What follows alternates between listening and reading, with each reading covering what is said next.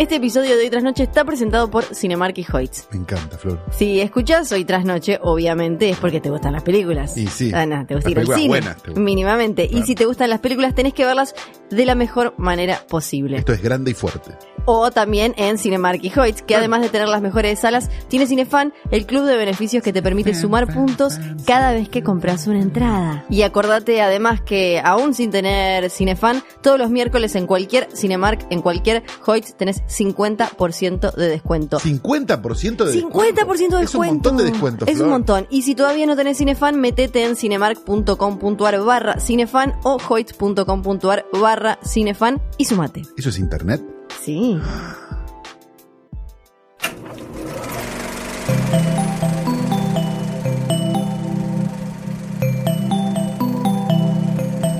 Estás escuchando Posta, Radio del Futuro.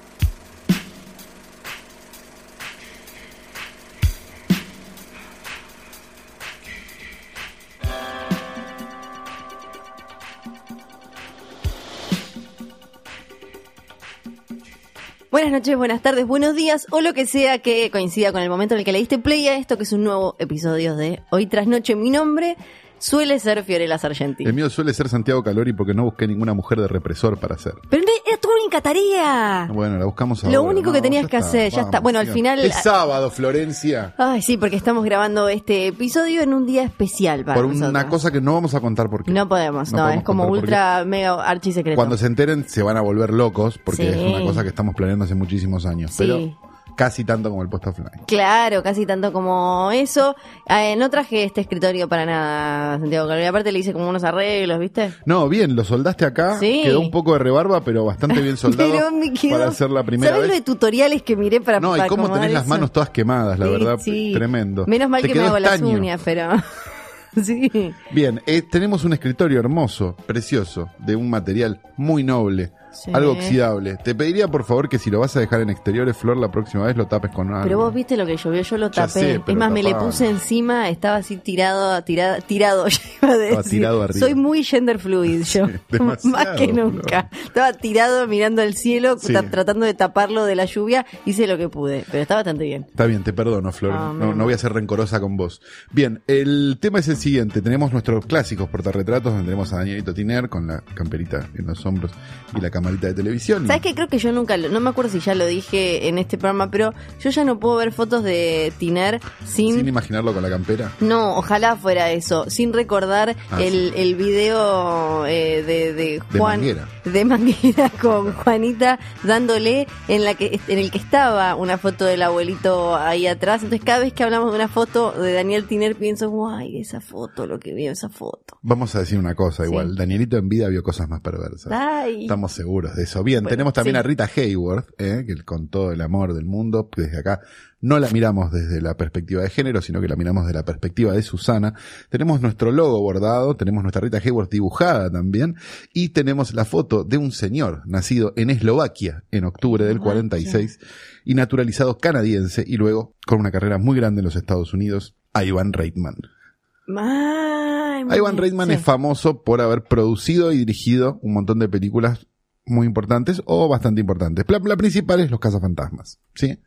Sí. Eh, después hizo también Gemelos, hizo un detective suelto en el Kinder. Bueno, tuvo una carrera gender fluid. también. Sí, de todo. Y produjo, por ejemplo, Shivers de Cronenberg, que eso no es un dato menor. Apa, ¿eh? no sabía esa. Produjo Colegio de Animales, produjo Beethoven, bueno, Space Jam. Space Jam, produjo Parado mi mamá dispara. ¿Eh? Sí, eh, para esa era la de La de Stallone de y la mamá. Stallone, La, sí. la que tiene la persecución de autos más lenta del mundo. La vi en Sí. el Miñón con ventiladores. Hacía más ruido los ¿por qué ventiladores que la película. eso? Porque yo era así en esa Está época. bien, está bien. ¿Qué voy a hacer? Pero Pero, no lo tenemos en este portarretratos por las cosas buenas. ajá. Como para o mi mamá dispara o un detective suelto en el kinder. Lo tenemos por algo mucho mejor que hizo muy al principio de su carrera. Muy al principio. Es su segunda película como director. Si esta es la segunda, imagínate lo que habrá sido la primera mamadera. Bien. Me lo estoy spoileando. No la tenía. Una película que se llamaba Cannibal Girls. Tremendo. 1973. Exacto. Donde unas chicas se hacen devotas de un pastor, digamos, o de un reverendo, no sé, que evangeliza el canibalismo. Eh, ya el- estoy viendo el afiche, es una cosa de el, locos. el afiche es para tatuarse no lo en el tenía, pecho, yo lo tenía a. Ivan Reitman de todas las otras cosas, no de esta etapa de su vida. Exacto, él tuvo una, etapa- una pequeña etapa de exploitation, como casi todos los directores que después tuvieron un pico de fama en los 80 o en los fines de los 70, digamos, en general, todos venían de, o de Corman, o de, o de algún lugar. Yo te vi dirigiendo una de caníbales. Claro, Sí. digo, no, no es muy, que, digo, Scorsese, Sí. digo, hizo una de Corman. Sí, no Digo, se podían- se podían carpetear Coppola entre todos, una- si sí, se Sí. podían. Vos también estuviste ahí. Yo te vi. bueno. Lo único importante de la película es que tenía un gimmick fantástico. Habíamos hablado varias veces de gimmicks, sobre todo cuando hablamos de William Castle, esta idea de que la película tiene un truquito. Digamos, la idea de Un que truquito no- ganchero para Claro, te aseguramos la vida si te morís de terror viendo esta Sí. película, o este, no sé, o sale un esqueleto, o se te tira una descarga eléctrica, un, un asiento, digamos, las O de- ponele- son las de William Castle. Y, y acercándolo más, eh, muchos decían que en el artista, lo que, que fuera en blanco y negro y, digo, y muda, era tipo una cosa... claro, era algo que te podía un atraer. Claro, y que no estaba muy, eh, fun- muy fundamentado por la trama, por esto, por el otro. Exacto. El gimmick de Cannibal Girls era que tenía una cosa que se llamaba la warning bell, ¿no? Que sería algo así como la campana o el timbre, en realidad, de advertencia. Ay, me muero. La película tenía unas escenas gore, pero medio lindantes con el Herschel Gordon Lewis, digamos, ¿no? No Sí. eran escenas gore que digas, ah, qué tremendo esto que estoy viendo, no puedo soportar la sangre. Y el warning bell sonaba un toque antes de que viniera una escena extremadamente sangrienta o canibalística para advertir al público que se tapara los ojos, generando dos cosas. La primera, que el público se tapara los ojos en lo Sí. único que habían ido a ver, y lo segundo, convirtiendo la película para los que habían ido a ver efectivamente una película que se llama Cannibal Girls en algo totalmente anticlimático, porque a vos te sonaba que algo iba Una a pasar. chicharra, claro, tipo, muere alguien, chen, chen. Es por eso que a Ivan Reitman, y no por los Acá cazafantasmas, tenemos, deberíamos empezar a usarlo en ver, noches. Cada vez que Calu va a hacer un chiste que no, se, no puede salir en ningún o lado. represores. Ahí va. Nos pasaríamos todo el programa. Es por eso decíamos que Ivan Reitman está en nuestro portarretratos y no por la pelotudez de los cazafantasmas.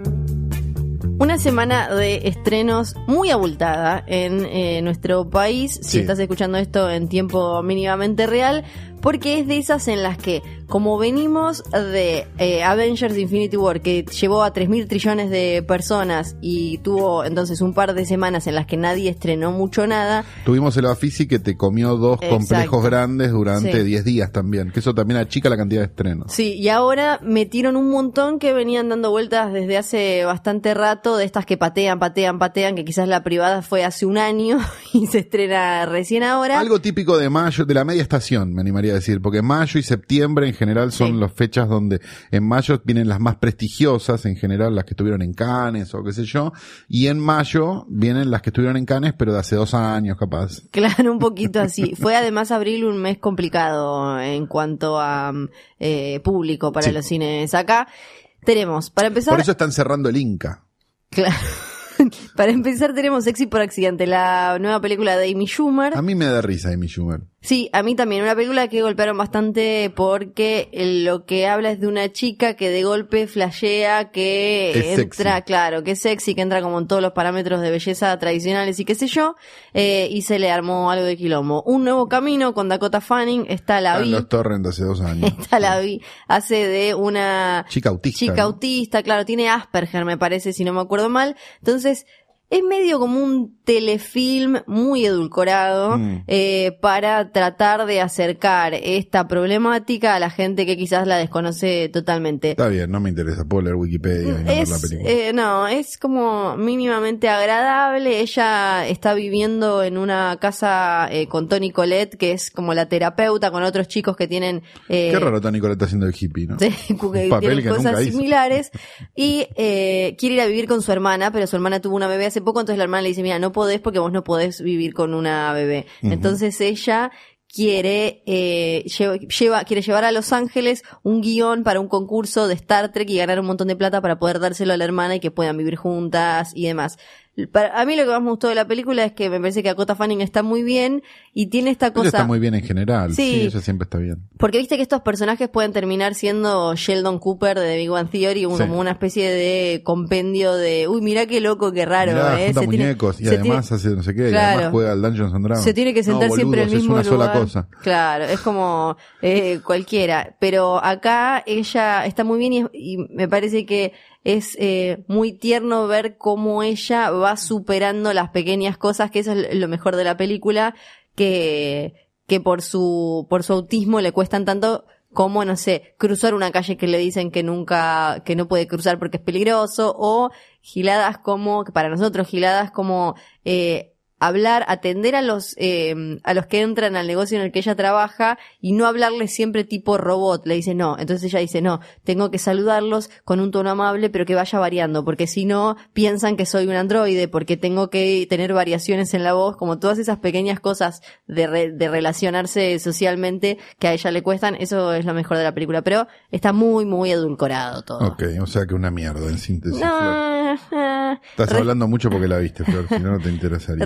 Rescate en, en TV, eh, otra vez. eh, Otra, otra basada en hechos reales, ¿no? Sí, de los- Medio Oriente. Sí, los años 70, eh, Uganda, algo, palestinos. Israel y demás, que le encanta a Hollywood meterse una y otra vez con lo mismo. Custodia compartida, eh, la vi, me gustó.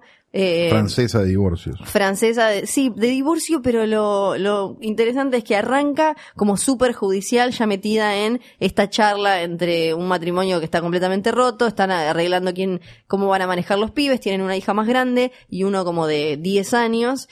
Y eh, el tema es que la mujer lo acusa a él de violencia y ahí te muestran, por un lado, lo complicado que puede ser o eh, cómo la, la justicia puede caer en la inacción y no, no darse cuenta de estas pequeñas, eh, de pequeños indicios de que de verdad alguna de las partes eh, es, es un peligro para los pibes.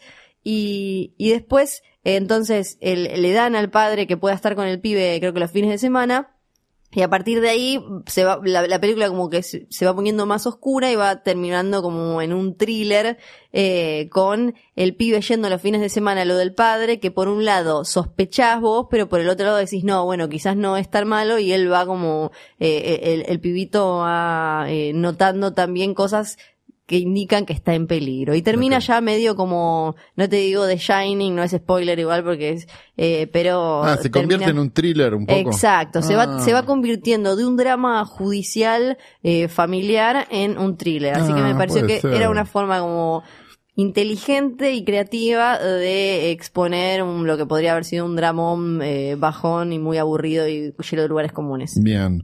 Eh, ¿Qué más hay? Uf. Godard Mon Amour, Sí, el romance de Godard con la actriz. Sí. eh, ¿qué más estrenó? Testigo de otro mundo, Argentina. Argentina, eh, tenemos... Los corroboradores Argentina, Respirar Argentina, El Cibo sí. va Argentina. Sí, eh, muchas más eh, argentinas, alguna italiana también y ¿cuántos hubo? Como 12 en total, muchos Son estrenos. 13 creo y más, más son 13 más eh, el reestreno de la profecía 14. Claro, porque además la semana que viene se, Se estrenó estrena- la de Joaquín Moreira Salles también, No Intenso Agora, pero creo que va al mal, va directamente. También eh, una que nos olvidamos es eh. Nada que perder, la de la Iglesia Universal que Es también la- está copando mucho. Pero es de la semana Sí, de la semana anterior, pero, Pero es medio que a hablamos. favor, ¿no? Sí, sí, es re a favor, por eso es que Ah. lleva tanta gente, es medio propagandística.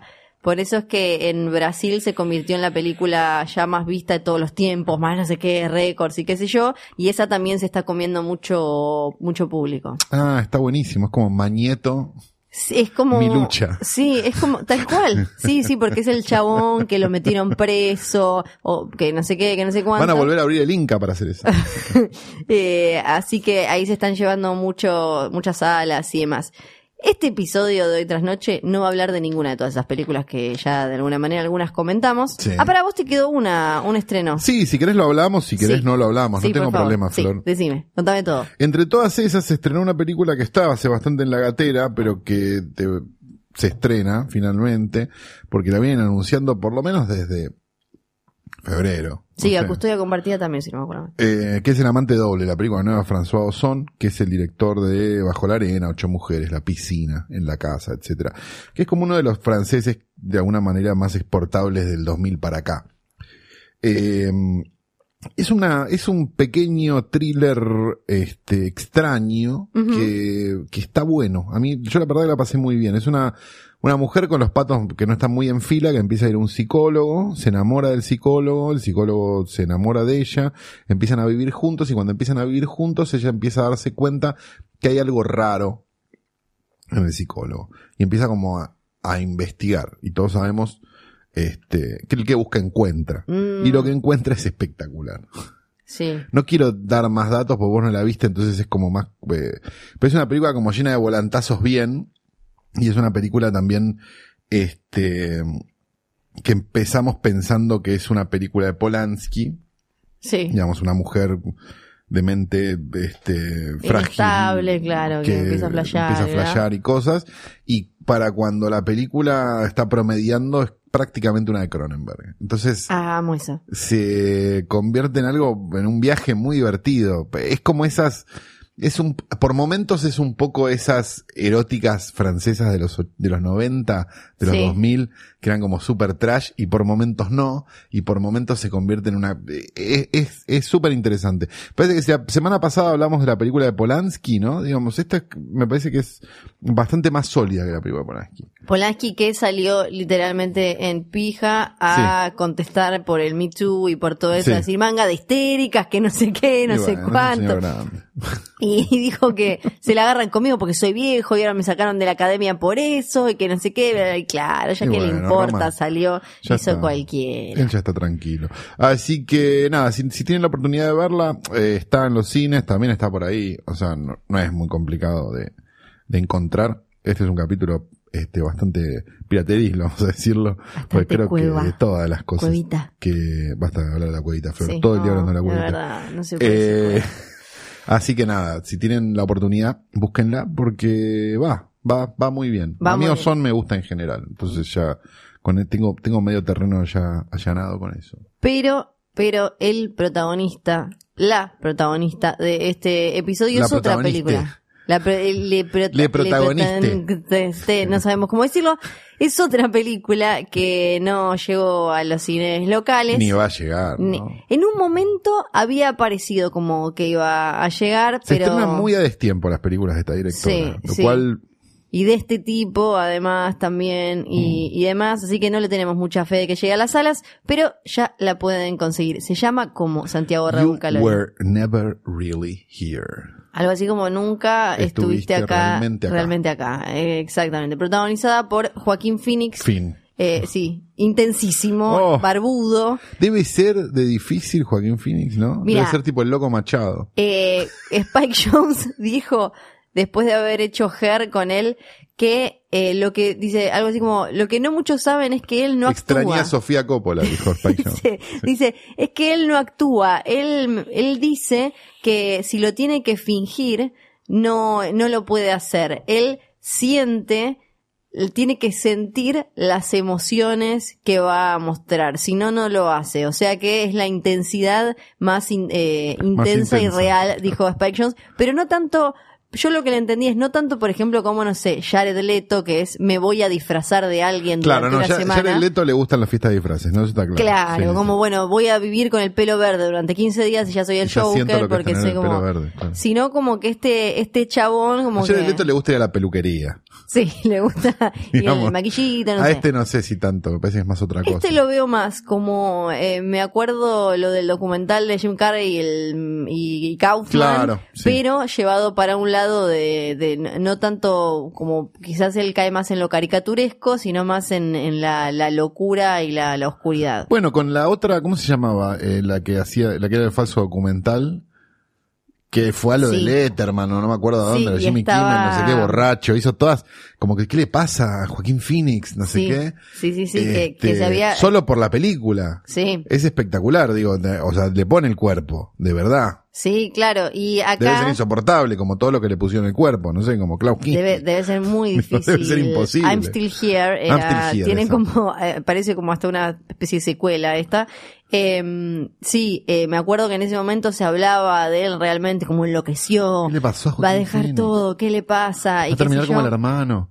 También tiene, si uno, si tienen, si les gusta wikipediar y pelotudear como a todo ser del bien, entren a leer la historia de la familia de Joaquín Phoenix y River Phoenix.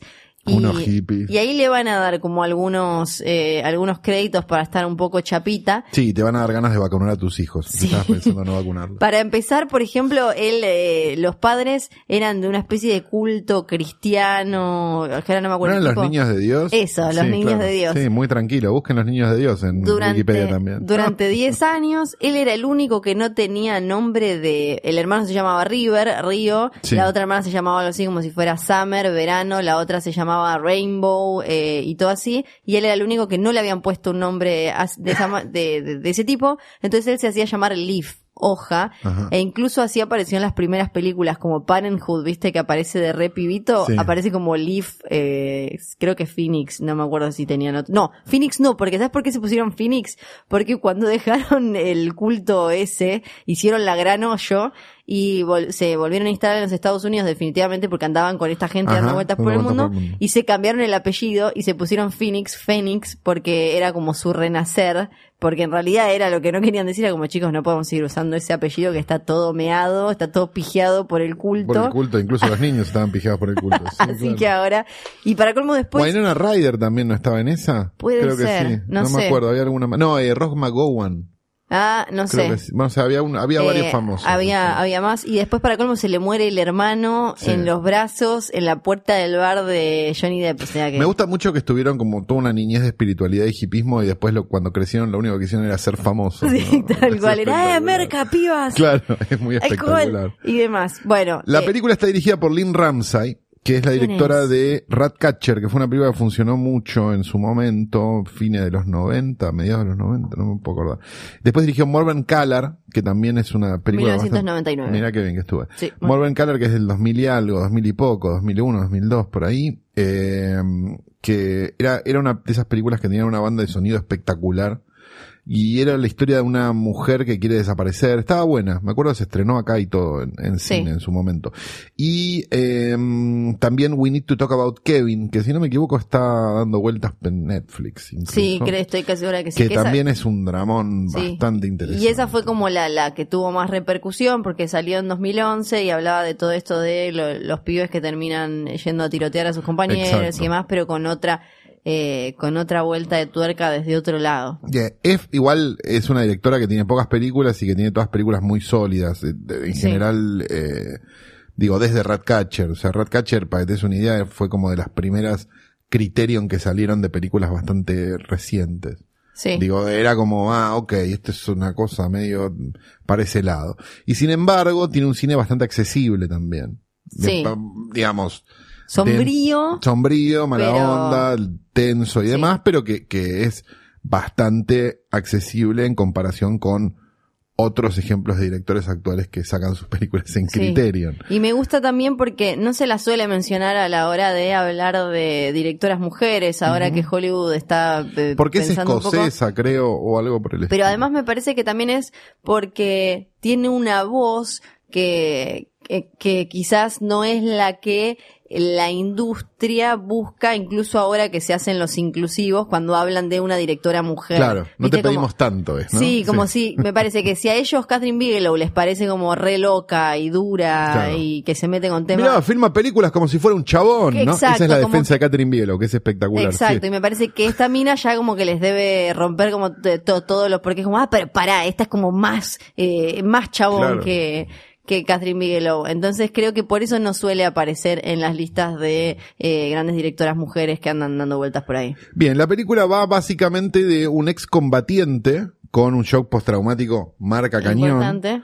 que se dedica a salvar barra encontrar chicas perdidas barra víctimas de la trata. Sería algo así, ¿no? Básicamente a martillo limpio. Sí, y él vive con la madre. Y con la madre tiene una relación amorosa con su madre y demás, Sí. y tiene este trabajo al cual lo manda una especie de señor que tiene como una agencia de viajes. No termina de quedar claro muy bien qué es lo Nada, porque lo que tiene la película es que No explica un carajo. Sí, Y vos ves todo, sí, es algo, lleva más allá a algo que hace Scorsese en Taxi Driver, que me parece que es una de las de las referencias que la película igual abraza y creo como que, que, que es De eso hablamos una- en un instante, sí.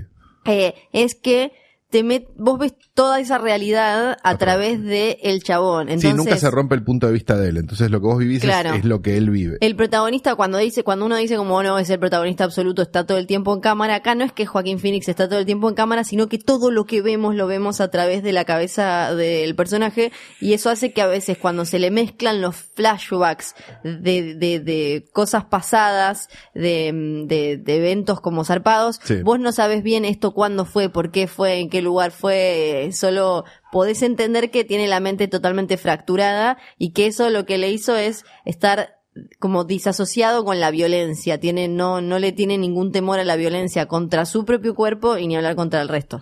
Y me parece que vos decías Taxi Driver recién y me parece que, di- digamos, hemos visto millones de películas que referencian a Taxi Driver desde que se hizo Taxi Driver, digamos, ¿no? Y todas con mayor o menor suerte a la hora de hacerlo bien. En general con menor suerte que mayor. Y me parece que esta es una película muy interesante por eso, porque toma Taxi Driver, en definitiva, mejor dicho, toma la última secuencia de Taxi. Es como si fuera la última secuencia de Taxi Driver, la película. Sí. ¿No? Sí, sí, sí, tal el- cual, porque ya sería el cuando- título. Es cuando él va a rescatar a Jodie Foster Sí. todo el tiempo. Claro, cuando nosotros no vemos cómo él se va hundiendo en este estado mental, no, sino está en ese está estado ahí. mental y es, digamos, es el tercer acto de Taxi Driver hecho una película Tal cual. eh, que, donde pasan otras cosas después. Eh, y me, me da la sensación de que usa un poco el clima, el sudor, el olor que tiene Taxi Driver. Viste que Taxi Driver es como una película Sí. que está transpirada. eh, y hace una película nueva. Entonces hay algo muy meritorio de esta película que sí, a grandes rasgos es muy parecida a Taxi Driver, o por lo menos es muy parecida a la resolución de Taxi Driver, pero logra con eso hacer una película nueva. Me parece que está bueno en tiempos donde todo es una máquina de cortar galletitas iguales y que todo este dice este che qué bueno este este ah es igual al anterior perfecto me voy a sentir muy seguro Es la, la influencia bien entendida, me parece, porque hace algo superador, no en el sentido de que sea mejor, sino no no es de mejor que que, Taxi como, es otra película. Claro, como una evolución natural de lo que hoy te pueden contar eh, con, con, con todo, todos esos conceptos. Y claro, o sea, usa el homenaje, lo que llamamos el homenaje, muchas veces es un afano, cuando llamamos homenaje, lo decimos de forma Sí, es como este, ya directamente un easter egg, una referencia. políticamente correcta, claro, Sí. pero lo hace bien, con un Sí. director atrás y con una idea de, visual distinta quizás, aunque digamos también filma en Nueva York, también digo, la filma de una manera muy parecida en sus formas, digamos, visuales de la noche y demás, como, como lo hizo Taxi Driver en su momento. Y me parece que digo, en, en épocas donde, no sé, hace cuatro podcasts o no sé cuántos hablamos de, del, del mundo del homenaje que es Ready Player Sí. One, digamos, me parece que acá hay un ejemplo de cómo hacerlo bien. Sí, y sí, incluso hasta pienso en lo, en lo técnico y cómo es como una, es como que la mina, yo me imagino, La mina. lo mira, lo mira a Scorsese y le decía como, chabón, mira, bueno, vos hiciste esto, vos nos diste esto, ahora yo lo voy a, eh, me, me inspiraste a hacer esto otro y, y vos eh, hoy podrías hacer todas estas cosas y me parece que desde lo técnico hay momentos en los que está él sentado como en la casa o algo así que eh, se que vos lo ves a él solo y lo se empieza como a, a, la- su realidad se empieza como a desarmar y es todo súper sutil. No estoy diciendo como, no vayan a verla esperando un efecto como de no, bueno, y empieza a desaparecer el costado, no. Pero si se fijan, está, fil- está filmado de una manera en la que incluso su realidad cuando él está en la casa y se empieza a pudrir todo, se empieza a ver como deformada desde lo técnico y, y eso es como súper meritorio. No, y también hay algo, me parece que, que es como bastante interesante, que es la idea de que esto podría ser una secuela de Taxi Driver. Sí. Entonces las secuelas podrían ser así y no Sí. como son. ¿No? Si Sí. esto lo hubieran filmado como filmaron Ready Player One, habría en algún momento una escena de Are You Talking to Me y una y alguna voz en off que dice esto es de Taxi Driver, ¿no? Por, Sí. para- para- por si algún boludo no lo entendió para comprarse el. Funko. Entonces, me parece como como muy meritorio y muy interesante. No es extraño que esta película no se estrene. No, no, porque es de esas demandantes. O sea, es una película que no, no podés distraerte un toque y No. volver y vas a estar como le vas a agarrar el mood, la- entender qué está pasando ni nada. Es de, Es deman- una película para ver de noche con la luz apagada. Sí, por eso también No para ver a la tarde. no es muy larga. ¿viste? Si no me acuerdo No, mal. dura una hora veinte y pico, una hora y media. Claro, y me parece que tiene que ver eh, con eso. Sí, una hora veintinueve, que es como el- eh, la mina te agarra y te dice como, bueno, vamos y vamos. Es como... Con la mina, en serio. Sí, la mina. No Pero yo puedo decir la mina. Oh, Vos no podés decir, puede la, decir mina. la mina. yo puedo. Vos podés decir, no Le sé. mine. Los anteojudos, otra boludez. Yo puedo decir la Tengo un montón de minorías, ¿sabes? Para, para atacar. Dicho todo esto, me parece que, que es una de las grandes, no sé, no quiero llegar a una de las grandes películas del año, pero, Pero es sí, una a mí me muy parece- buena película. Y hay un montón de... Probablemente termine entrando. ¿no? Tiene toda esta cosa también de, eh, recién lo que decías que es como el tercer acto de Taxi Driver, porque ya lo encontramos a él así, eh, roto, pero eh, tiene esta cosa que eh, la tiene Travis Bickle de el intento de redención y de ver eh, acá no es tanto el tema como en, si fuera, por ejemplo, una película de acción tradicional y de venganza tipo Taken, el chabón sale a romper Sí. todo porque Un donde ahí- señor con reuma sale. Sí, a- ¿no? Que ahí la gracia es ver cómo, uh, a ver cómo le va a romper la cabeza eh, a, a, lo- a los malos, digamos. Acá la gracia es cuánto está dispuesto él de romperse a sí mismo en busca de alguna redención por algo que, eh, que le pasó o que hizo, que ahí nos va apareciendo por los flashbacks y más o menos podemos tener una idea, pero la película no te lo señala de manera lineal. Como cuánto está eh, dispuesto él a dejar de, de su persona, hasta incluso matarse o no, en pos de algún tipo de redención que aparece en la figura de una nena en particular que él va a salvar. Que también es como un tropo que aparece un montón, lo de Sí. el chabón que termina, eh, que trata de salvar una chica, una nena, una mujer, eh, y en el De un medio... mundo choto, claro. Claro, tal cual, de un mundo monstruoso y en el medio se termina quedando monstruo o volviendo, no sé, en Old Boy, ponele Sí, ahí claro. como una, una cosa así también. Pero todo esto que, que aparece en otras películas, eh, You Were Never Really Here, lo, lo, lo cuenta distinto, le encuentra la vuelta hasta... Porque se puede. Sí, claro, eso es lo que muestra. Esa es la mejor explicación. La- o sea, es una película que explica que todo eso que dicen que no se puede, se puede. Y que no es tan complicado y que queda mucho mejor que la mierda que nos dan toda la semana como si fuera un cereal. Sí, y algún, y algunos decían como, bueno, Joaquín Phoenix, van a hablar mal, porque viste que hay una cosa contra los intensos. A mí tampoco me caen muy bien los No, intensos. yo en tampoco me banco un intenso en un asado, pero en una película Claro. intensa me banco un intenso. Tal cual, pero acá la intens- su intensidad está puesta en función de, del bien, está eh, usada de manera correcta, así que le perdonamos. Búsquenlo entonces, You Are Never Really Here.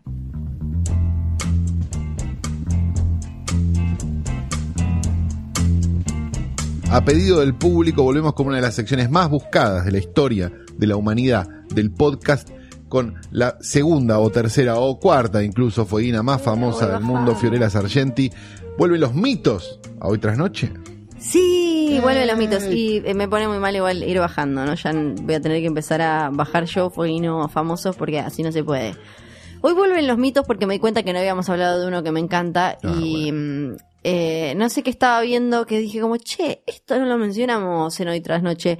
¿De qué vamos a hablar? No sé. Del leoncito de MGM. Ese que ruge. Ay, me encanta el leoncito. Cada vez que ves una película de, por ejemplo, James Bond, que aparece Sí. haciendo... Cambia el leoncito, ¿no? Cambiaron el leoncito. Bueno, ahora eso. vamos a hablar de eso. Hay dos mitos fundamentales con respecto al león de MGM, pero su historia es mucho más rica que eso. Uno de esos mitos salió hace no muchos años y es que lo ataban a una especie de camilla. Hay unas fotos increíbles, las vamos a compartir eh, con ustedes después eh, por redes, de donde se ve el león en una camilla atado y como si le hubieran puesto eh, un cartel real que dice MGM y todo eso, Metro Goldwyn Mayer, y su cabeza en el medio como que lo hacían sacar la cabeza por un agujero atado y rugir de esa manera. Perfecto. Ese es uno de los mitos. Esto para una cosa que se grabó una vez sola o dos, digo, ¿no? Tampoco- Ahora vamos a hablar de eso. Ah. Y por otro lado, que se comió a un entrenador y a un asistente que Bueno. los mató. Un mito clásico en Hollywood que se comió un hombre. ¿no? ¿Se comió el leoncito de MGM a su entrenador y un asistente? No. Oh. Lo ataban al Tendrías que leoncito. haberle puesto más misterio. Pero es que, que, haber hecho como pero es una que, ¿sabes ven- qué? Eso no vas lo- a laburar nunca en intrusos así, pero, Florencia. es que ¿sabes qué? Lo que Vos me tenés que gusta- vender, vender, vender y después decir no. madre. Pero lo que me gusta de esta historia es que los, los mitos más conocidos son los más truchos, son los más chotos. Sí. El de, mm, el de que lo ataron para eh, grabarle El de que lo rugido. ataron. Es truchísimo, es hermoso, pero es, eh, ¿por qué es truchísimo? Porque en realidad la foto original es de un león al que le están haciendo una tomografía en te- eh, cerca de Tel Aviv, ¿cómo se llama? El leoncito al que le están haciendo... Cristiano León, no sé. no. No, sé el nombre, pero es uno Claro, es un, hace- oso entra- un, un león atado entrando a un, claro. a eso, un coso para que le hagan una exacto y alguien la tocó a la foto y le puso como si lo estuvieran metiendo en un cartel de MGM. Truchísimo. No, no lo ataban al león y tampoco se comió a eh, su entrenador. Pero ¿por qué digo que es mucho más interesante? Porque no hubo un solo león, porque porque el rugido que escuchamos no es de león, porque fue cambiando el sonido y porque incluso uno de los leoncitos, porque fueron varios, como si fueran, no sé, el doctor, James Bond o Lassie, llegó a sobrevivir un accidente en avión y no solo sobrevivió, sino que no se escapó cuando cayó. Entonces estaba a gusto. Estaba como chocho, claro, es como Kanye West dijo, bueno, entonces, fue, no se escapó. si no se fue, tan complicado no estaba. Eh, la historia arranca eh, primero cuando el señor Samuel Goldwyn, eh, me- eh, Samuel Goldwyn tenía una empresa que se llamaba Samuel Goldwyn Pictures Sí. y le pidió a un tipo, Howard Dietz, que le hiciera un logo. Como el chabón había ido a la Universidad de Columbia medio ladri, le dijo como, y parece que el león es la mascota de su universidad, Sí. digo, un león. A vos te reba Capo. a ir un león. Entonces, años después, en los años 20, cuando el tipo eh, se suma a otros dos y arman Metro Goldwyn Mayer, les dijo como, bueno, ahora lo vamos a hacer como reposta, vamos a agarrar un león real León de verdad. de verdad y lo vamos a poner a rugir. Entonces, eh, primero agarraron a un primer león, lo hicieron rugir, hicieron la clásica cosita. Al principio salía sin sonido, salía solo abriendo la boca, no se veían, hasta que finalmente en 1900 creo que 28, si no me, me está fallando la memoria, se lo escucha por primera vez.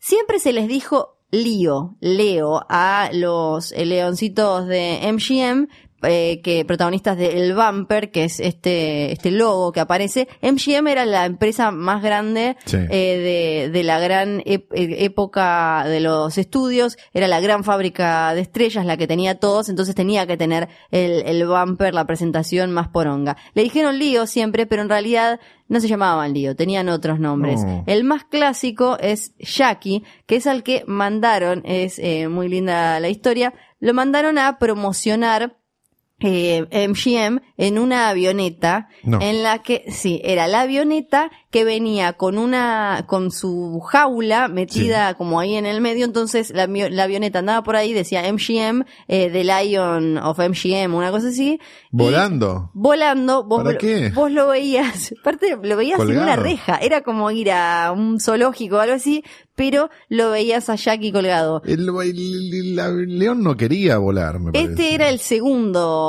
eh, lío. ¿Y qué pasó? El avión Se eh, cayó. se cayó en Arizona después de cinco horas de andar dando vueltas por ahí. No el piloto y el y Jackie sobrevivieron. Estuvieron cuatro días en el desierto. Martin Jensen era el piloto. Le dejó snacks y fue a buscar ayuda. Y Jackie se quedó ahí morfando snacks hasta que el tipo una jaula. hasta que el tipo trajo, yo no sé si, creo que no estaba dentro de la jaula porque las fotos que vi, la jaula está muy rota. Así que me parece que podía salir Jackie si quería de la jaula.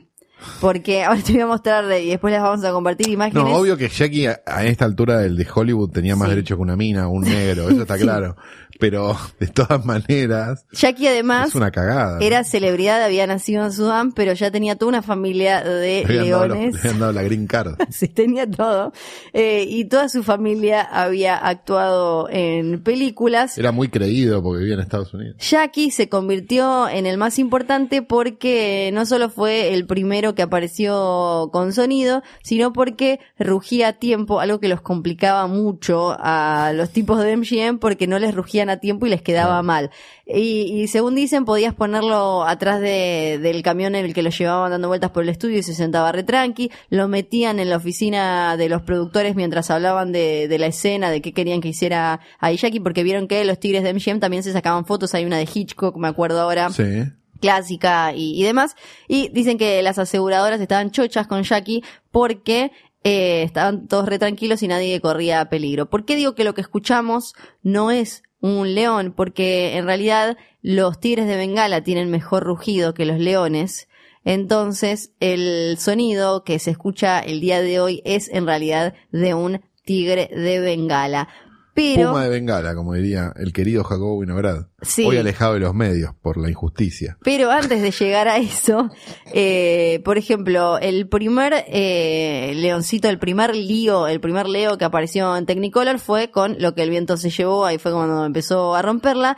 Desde 1957 usaron a uno holandés Oh, y en los años 80, el sonidista de Poltergeist, Mike Mancini, Sí. que había recolectado un montón de rugidos de diferentes felinos para eh, hacer las secuencias como... para armar quilombo. sí. Exacto, locas y demás, se los ofreció Sí. a MGM, así le metían como un sonido más power, más eh, high fidelity, moderno y bla, bla, bla, y ahí empezaron a usar ese digital 7.1 y la mar en coche, o sea que era como una especie de mili, mili vanilli, a partir de ahí empezó a ser como... No era su rugido. No era su rugido. Después se suicidó por como el de Milli Vanilli. ¿no? Después, en, la gente se 1900 enteró. en 1992, MGM eh, se metió, eh, quería no solo poder guardar, eh, tener el, eh, ¿cómo se dice?, el poder registrado, la imagen de eh, el lío de turno con MGM, qué sé yo, sino también el rugido. Y le dijeron, no chicos, son- no pueden eh, Registrar el registrar rugido, el, el rugido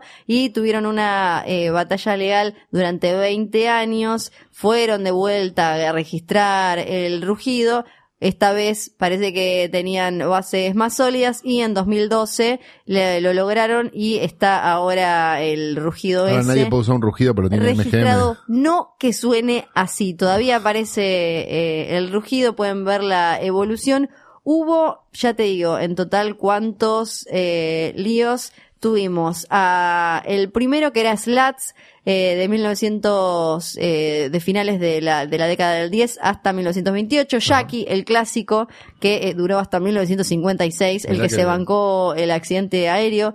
Telly, del 28 al 32, Coffee del 32 al 35, Tanner del 34 al 56, porque en, en algunos momentos tenían dos porque los llevaban a lugares distintos. Esto es como muy Es como el elenco de Tok Tok. Sí, tal cual, o como cuando Gerardo tenía dos del champán la Dos champán la ponemos, una con Florencia de la B y otro sin Florencia de la B. George claro. duró poco, del 56 al 58, y eh, Leo fue el que empezaron a usar en el 57 y todavía eh, lo, lo están usando. Es muy lindo, les recomiendo, después les vamos a pasar por... Ahora no pueden grabar ni en pedo de vuelta. Una. Ahora no, Es ahora como- ya es bastante más complicado.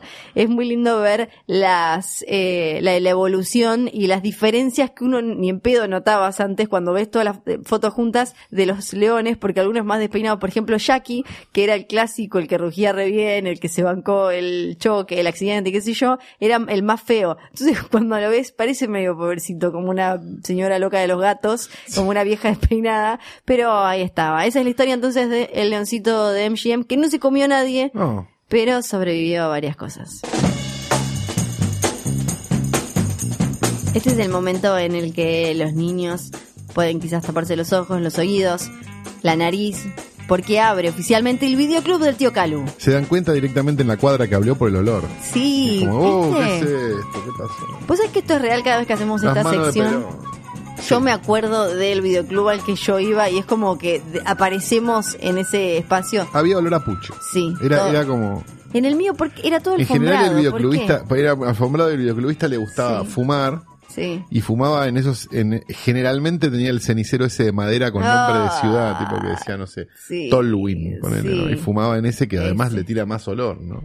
Porque la mía tejía igual y Ah, tejía y fumaba. Qué Y- lindo. Sí, yo me Para imagino. ponerle al bebé después el coso todo decir. Bueno, no me imagino con qué vas a salir hoy. A ver. No, vamos a hablar de una película inglesa, primera película de un director que se llama Joe Martin, Joe que es del año pasado, que en la cual actúa Jack Roth, el hijo de Tim Roth, Ah, mira. ¿eh? que sería como el Nico Franchella de ellos. Sí. Bien. Tiene más credenciales que Nico Franchella porque este actúa Ah. bien, este, heredó la cara del padre, vamos Sí. a decirlo, y heredó la misma cara de sufrimiento del padre, lo cual lo convierte en algo fantástico. La película se llama Us and Them, es del año 2017, está dando vueltas hace un tiempo por la, este, por la internet ilegal y mm, es bastante interesante. Es una película inglesa, obviamente, donde un muchacho de clase trabajadora, estos muchachos de clase trabajadora inglesa, que hay por montones, Sí. decide iniciar una suerte de guerra contra el sistema, secuestrando al director de, de un banco y a su familia y obligándolos a jugar un juego en el cual están en juego sus vidas. Ya estoy muy emocionada. Ya la estoy buscando. Real. Es Funny Games meets los ocho escalones. Sí. Los ocho escalones, ok. Tiene sentido del humor, no Sí. es una comedia ni de casualidad, pero tiene ese sentido del humor seco que tienen los ingleses. Viste que el inglés, por más que esté en un velorio, algo gracioso pasa. Bueno, Sí. lo mismo pasa con, con, con esta película que es bastante interesante, es bastante nueva en términos de, de, de ah, mira qué bien, mira qué bien construido que está este thriller posible con cuatro actores en una casa. Entonces, si tienen ganas de darle una oportunidad a las películas que sí y a las películas que no se van a estrenar nunca, les diría que vayan y busquen Us and Them de Joe Martin, primera película, algo que a nosotros nos gusta mucho en general. Primera y segunda película, somos Sí. bastante fans. Así que, mm, primera película narrativa, aclaremos, antes que salgan los boludos. Así, hizo los documentales antes. Se buscar en IMDB. Sí, la primera película narrativa es esta. Eh, Us and Them, dijimos, John Martin, director. Esta es mi recomendación para el videoclub de hoy. Se cierra. Adiós.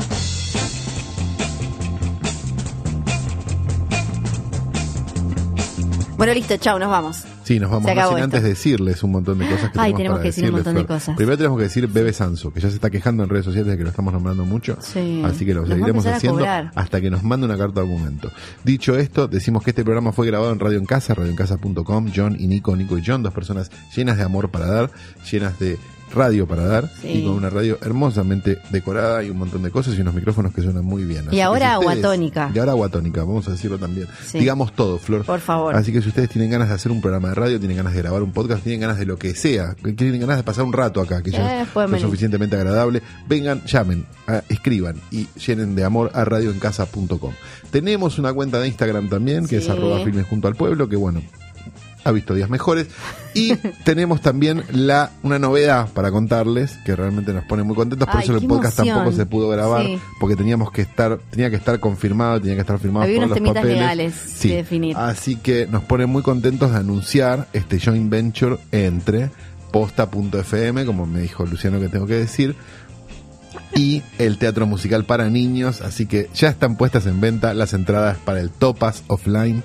Ay, que- el Topas Online, por que favor. va a ser una cosa. Que este no es offline, es no, online. no, no es online. Este es el Topas Online, Sí. que va a ser probablemente una de las cosas que más recuerden los niños cuando hagan terapia dentro de 20 o 30 años. Escríbanle entonces arroba Luciano Manchero y le preguntan Sí. todo, Todo por sobre el el Topas Topas Offline. Online y ahí él les cuenta todo. Nosotros quizás, no sé, nos reencontramos tal vez en otro episodio de Habitat. Bueno, otra cadena de podcast. Chao.